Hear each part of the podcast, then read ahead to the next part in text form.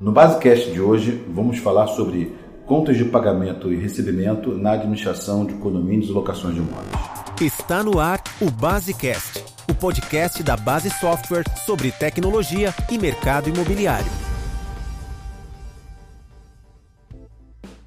Para isso, estamos aqui com a presença do Otávio Fará, CEO do Fitbank, que é uma instituição de pagamento. Tudo bem? Como é que vai, Ronaldo? Tudo bem? É, o Otávio já esteve aqui com a gente é, num vídeo que está no nosso canal no YouTube. É, e nós vamos começar então, assim, só para relembrar, Otávio, porque a gente percebe que, é, como assim, é um tema muito novo, não é muito novo mesmo, é, especialmente nesse mercado de administração de bens, é, vamos relembrar um pouco alguns conceitos que são importantes, como por exemplo, o que vem a ser uma instituição de pagamento, né? qual seria a diferença desse tipo de, de empresa para um banco tradicional? Uhum. Bom, Ronaldo, é, a instituição de pagamentos é uma pessoa jurídica habilitada a fazer pagamentos e cobranças em nome de terceiros. Ela é regulada por, pela Lei 12865 do Banco Central de 2013, que é uma legislação super nova e super moderna que o Brasil está trazendo, mas isso é um conceito que as pessoas muitas vezes já conhecem de outros mercados. A gente pode falar que juridicamente a gente é a mesma coisa do que o PagSeguro, por exemplo, que todo mundo conhece. PagSeguro ele é um facilitador para a internet, então ele faz cobranças em nome dos sites que fazem as vendas na internet. A gente está focado no mercado corporativo. Por isso mesmo que a gente está fazendo a nossa parceria com a base, etc e tal, mas juridicamente a proposta é exatamente a mesma. Nós temos uma série de regulações do Banco Central que garantem a integridade dos recursos que passam pelo nosso sistema e a partir daí a gente consegue prestar serviços muito diferenciados e focados no nicho específico daquele que o nosso cliente está trabalhando. Perfeito, é, Otávio. Seguindo nessa linha assim, do, do, que, do que a gente percebe que são as principais dúvidas, é, a questão da segurança também, né? As pessoas estão acostumadas a trabalhar, os administradores, colocar sua cobrança, por exemplo, é, desses, desses bancos tradicionais, né? É, então, no caso da utilização de, um, de, um, de, uma, de uma instituição de pagamento como o Fitbank, qual seria esse nível de segurança? É, o nível de segurança ele é total, né? Como eu disse, a gente é regulado por, uma, por, uma, por leis é, e circulares do Banco Central. E essas leis, qual seria a nossa diferença para um banco, né? Todo banco tem dentro de si uma instituição de pagamentos. O banco ele pode abrir a sua conta, emitir uma carteira de cobrança, fazer um sistema de contas a pagar e etc e tal. Mas além disso, o banco pode fazer uma coisa que nós estamos vedados a fazer, que é alavancar esse dinheiro. Uma instituição de pagamentos, elas não tem a capacidade de pegar o dinheiro de uma pessoa e emprestar para uma segunda pessoa, para uma terceira pessoa. Isso faz com que todos os recursos que os nossos clientes tenham em conta estão depositados nos grandes bancos brasileiros, são os cinco grandes bancos brasileiros, em líquidos e à vista, ou seja, eles podem ser resgatados a qualquer momento sem que isso gere qualquer problema para uma instituição, é, como aconteceria numa instituição financeira. A gente sabe que os bancos pegam o nosso dinheiro que a gente depositou é, é, à vista lá, né, na nossa conta corrente, e eles usam isso para fazer empréstimos, né? Então, lógico que nós temos instituições muito grandes, super sólidas no Brasil e etc. Mas por outro lado, uma coisa que acontece é que se todo mundo chegar no banco e sacar o dinheiro ao mesmo tempo, o banco não consegue pagar todo mundo. Lá no Fitbank isso não acontece. Se todo mundo chegar no Fitbank e sacar todo o dinheiro que tiver, o Fitbank tem exatamente os mesmos centavos que as pessoas vão receber no momento que elas efetuarem esses saques. Então não existe nenhum tipo de alavancagem lá dentro. Perfeito. É, Otávio, vamos falar agora um pouquinho específico sobre é, o nosso mercado de administração de condomínios e, e locações de imóveis, né? É, e vamos, é, é, queria que você, você, pudesse explicar exatamente como é que essa instituição de pagamento ela pode, ela pode ser utilizada pelas empresas de administração. Legal, Ronaldo. É, então, hoje, quando a gente fez o feedback, é, um dos alicerces que a gente colocou foi justamente a flexibilidade, a conectividade e a rastreabilidade. Quais eram esses objetivos? Os objetivos era poder levar uma customização ou um detalhamento da demanda operacional que um determinado nicho de negócios tem, para que a gente possa entregar serviços bancários exclusivamente e de acordo feito sob medida para aquele nicho de mercado. Então a gente está muito satisfeito com a integração que a gente fez com a base, justamente porque a gente vai conseguir levar para as administradoras uma qualidade de gestão e processo extremamente eficiente. A administradora ela não mais vai ter dois ambientes onde ela controla o que ela faz num sistema de gestão e depois ela faz a coisa acontecer dentro do banco.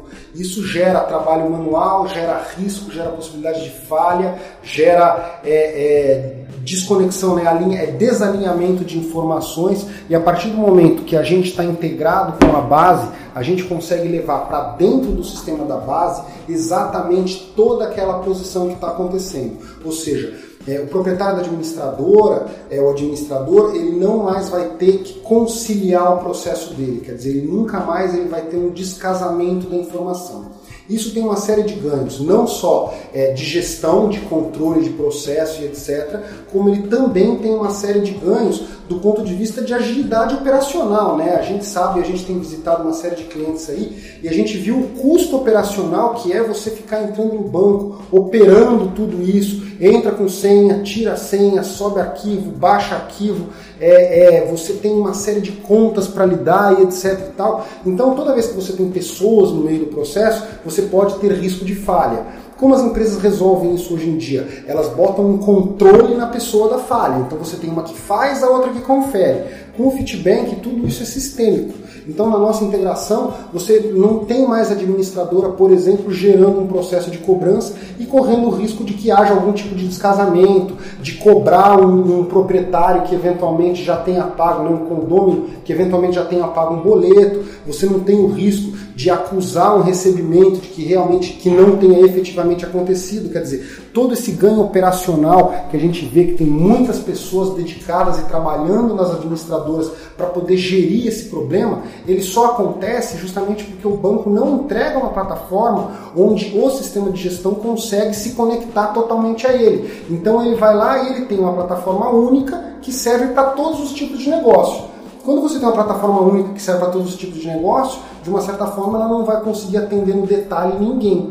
E com esse processo que a gente desenvolveu, o administrador vai ser totalmente atendido de acordo com o fluxo operacional que ele tem para a dinâmica de operação dele, de acordo com o acordo que ele fez com os clientes dele. Seria como a gente é, dissesse que as administradoras teriam um, como, como que um banco com serviços exclusivos, assim, exclusivos, né? como uma espécie de um banco boutique, né? Exatamente, exatamente. O grande objetivo é esse, né? Isso é um processo que está bastante em voga no mundo todo, que é o conceito do banco aberto, né? É o banco que entra dentro da sua operação e não você que tem que sair da sua operação para ir até o banco. Então, recentemente teve até uma entrevista do Bill Gates, onde ele falou que as pessoas precisam de serviços bancários, não necessariamente de bancos. O que a gente faz é justamente isso. A gente leva o serviço bancário para o mercado imobiliário na forma como ele precisa, para que ele possa operar a realidade dele de acordo com aquilo que ele já combinou e que ele já trata no dia a dia. O nível de ruído e de esforço que existe nessa, nessa tratativa, a partir do momento que o Fitbank entra é, em campo, ele muda completamente, é um paradigma que vai ser quebrado e que as pessoas já estão começando a perceber o quanto que isso muda na vida delas. Por isso tudo que, que você é, acabou de explicar para a gente aqui, Otávio, a gente dá, dá para perceber que é, é, a utilização de um serviço como o do Fitbank para os administradores é algo que vai ganhar muito corpo e vai crescer de uma forma é, é bastante exponencial é, aqui para frente, porque os benefícios, né, é, eles não estão só nos custos, porque obviamente o Fitbank tem condições de, de, propor taxas, às vezes, muito mais competitivas do que o cliente ir individualmente no banco para negociar uma taxa. Quer dizer, já é um, um, benefício, já, vamos dizer assim, imediato quando a gente analisa a questão do custo, não, cara? Mas essa questão também eh, da vantagem operacional, que ela é, ela é, ela é realmente muito, muito percebida, né? Essa questão hoje de você ter que, e muitas vezes administradores de economia especialmente trabalham com várias contas bancárias, porque cada condomínio tem uma conta no banco e ele precisa fazer a cobrança respeitando é, é, esses, essas diferentes contas. Isso operacionalmente é, é, um trabalho muito volumoso. Quer dizer, com o Fitbank ele consegue uma operação muito mais enxuta, porque ele vai falar com um único banco É, é, e depois esses valores que são arrecadados da cobrança, eles são depositados individualmente nas, nas diversas contas. Exatamente. E uma coisa que a gente é muito focado, né, o Feedback é uma plataforma tecnológica é, que tem à disposição dela a tecnologia mais moderna que hoje existe a tempos de hoje. Né? Então, quando a gente acompanha esses processos dessas plataformas de tecnologia, e no final das contas, todos os sistemas de bancos que a gente olha são plataformas tecnológicas, elas já começaram a ser construídas na década de 80, na década de 90, e eles carregam ali dentro um legado de sistema muito pesado,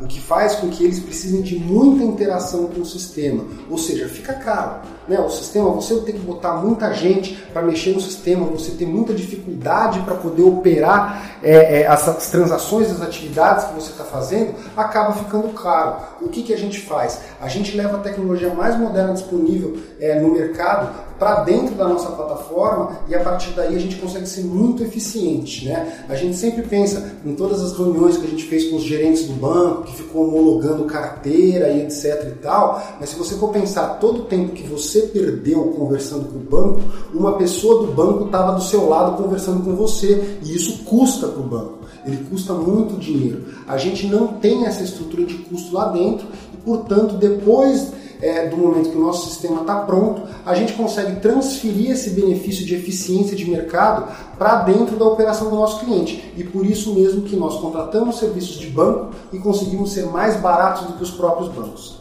Perfeito. Acho que ficou claro. É só, só, só finalizando aqui, é, é, Otávio, acho que deixar claro para quem está nos escutando que é, o feedback ele fica entre o cliente e o banco, mas ele continuou usando a sua conta corrente no banco, seja, né, o banco seja, porque... Exatamente. Porque Nós hoje estamos integrados... Não abriu mão de ter o banco dele, onde ele movimenta o dinheiro, né? Exatamente. Né? Nós estamos integrados aos cinco grandes bancos brasileiros, né? São os cinco grandes que todo mundo conhece, três privados e dois públicos, e a partir daí a gente consegue executar nossas operações, é, mas o, o dinheiro, os recursos estão efetivamente sendo depositados nesses bancos. Dessa forma, o que a gente faz é que nós somos uma camada tecnológica que existe entre a empresa e o banco, que é administrada pelo sistema da base, que vai lá e dá todo o fluxo operacional que a administradora precisa para poder tocar a vida dela. Muito bem. Agradeço mais uma vez a sua presença aqui, Otávio. Eu que agradeço, é sempre um prazer. Que vamos ter que bater outros papos aí, porque esse assunto é, é, é muito empolgante e vai trazer realmente um, um cenário bem diferente. Não, é muito bacana. E esse é um primeiro, uma primeira fase do nosso projeto, né, Ronaldo? Onde a gente está entrando com uma série é, de soluções já, mas os dobramentos que isso pode trazer são enormes e nós já estamos planejando isso daí. E o pessoal pode ter certeza que ao longo do ano de 2018, 2019, eles vão ver muitas coisas que muitas vezes eles achavam que eram impossíveis de ser feita. E a partir do momento que a gente tem toda essa plataforma integrada, a gente consegue disponibilizar isso para eles. Esse é um primeiro passo muito legal, nós estamos super animados, mas muitos outros virão em breve. Abraço. Valeu, abraço. Gostou do podcast? Não esqueça de assinar gratuitamente em www.basesoft.com.br/podcast para receber os novos episódios automaticamente no seu celular. Ah, só mais um recado. A Base Software está no Facebook, Twitter e LinkedIn, além de postar matérias, notícias e vídeos no Base Blog. Veja como acompanhar nosso trabalho em www.basesoft.com.br.